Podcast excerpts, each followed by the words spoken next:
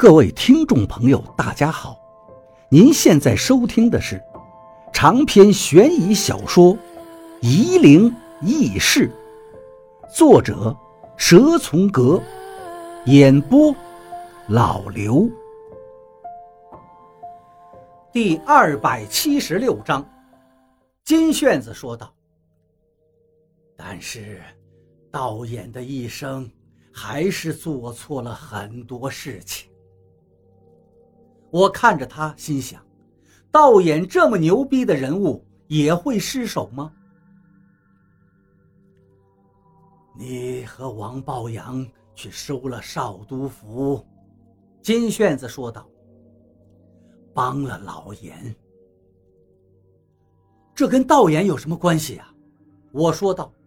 忽然又想起玉真宫的废墟下有道衍布置的痕迹了。武当派在道教是后起之秀，可是，在明初突然大放异彩，超越了太乙、全真，成为道教最鼎盛的一支。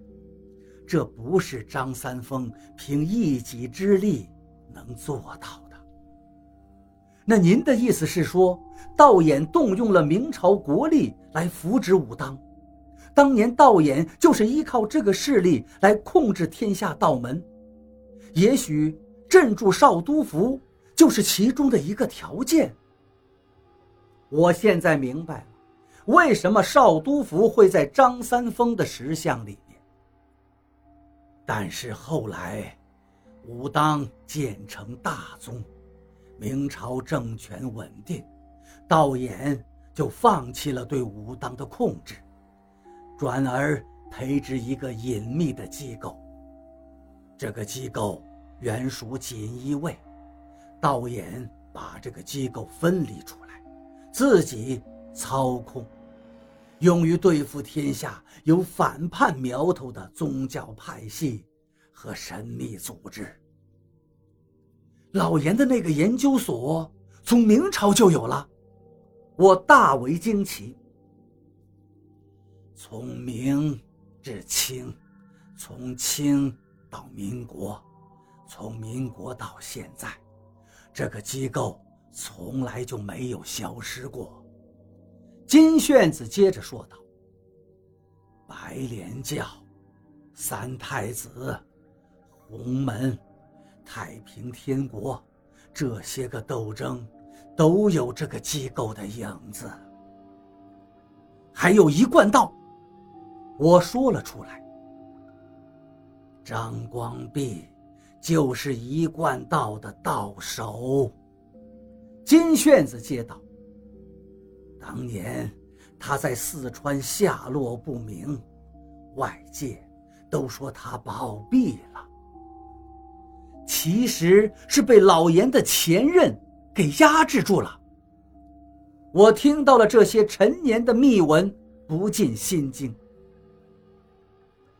不是老严的前任，金炫子说道：“就是老严。老严到底多大了？我算算吧。”金炫子闭上眼睛。他一九年出生的，现在应该八十五了吧。老严当年肯定没有完全镇住张光弼，我说道：“应该是把张光弼压制到那边了，却又没有让他魂魄消散。”金炫子说道：“所以现在他回来了。老严最忌惮的人就是他了。”所以他想尽一切办法培植势力，就是为了对付张光弼。那他肯定和王八已经做好了准备，等着张光弼找上门了吧？就是这样。可是当年老袁做不到的事情，您认为王八也做不到，是不是？我问道。所以您找我？这个。金炫子迟疑了一下，说道：“对付张光弼，必须要有个能过阴的人，不是普通的过阴，而是能够任意游离于两界之间的人。这个人选，王抱阳不合适。为什么他不合适？他可比我有毅力，性格也坚强啊。他牵挂太多了，你比他想的事情要少。聪明上进的反而不行吗？我也忍不住想笑了。傻瓜却可以。你不傻，哈哈哈。你只是比他放得开。金炫子接着说道：“鬼道也是道家，过阴走的也是道家的路数。你的性格比他更适合道家的路子。这么说，我是一点选择都没有了。”我对金炫子说道：“那我该怎么做呢？”金炫子眯起眼睛说道：“这，就是要跟你说的第三件事情了。”我不说话了，等着他说出什么来。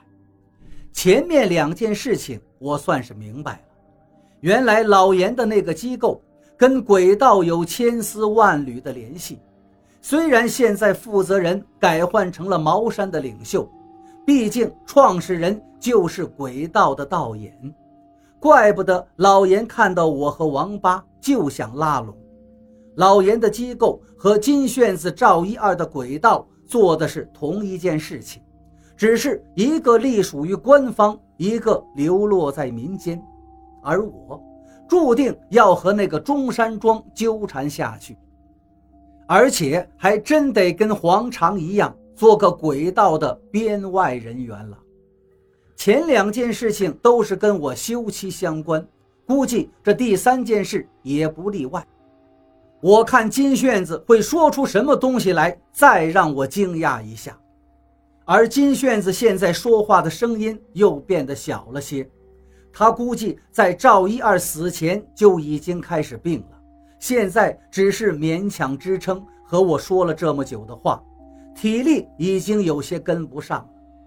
金仲在门口探了探头，看见金炫子在勉力的喘气，连忙端了一杯茶进来。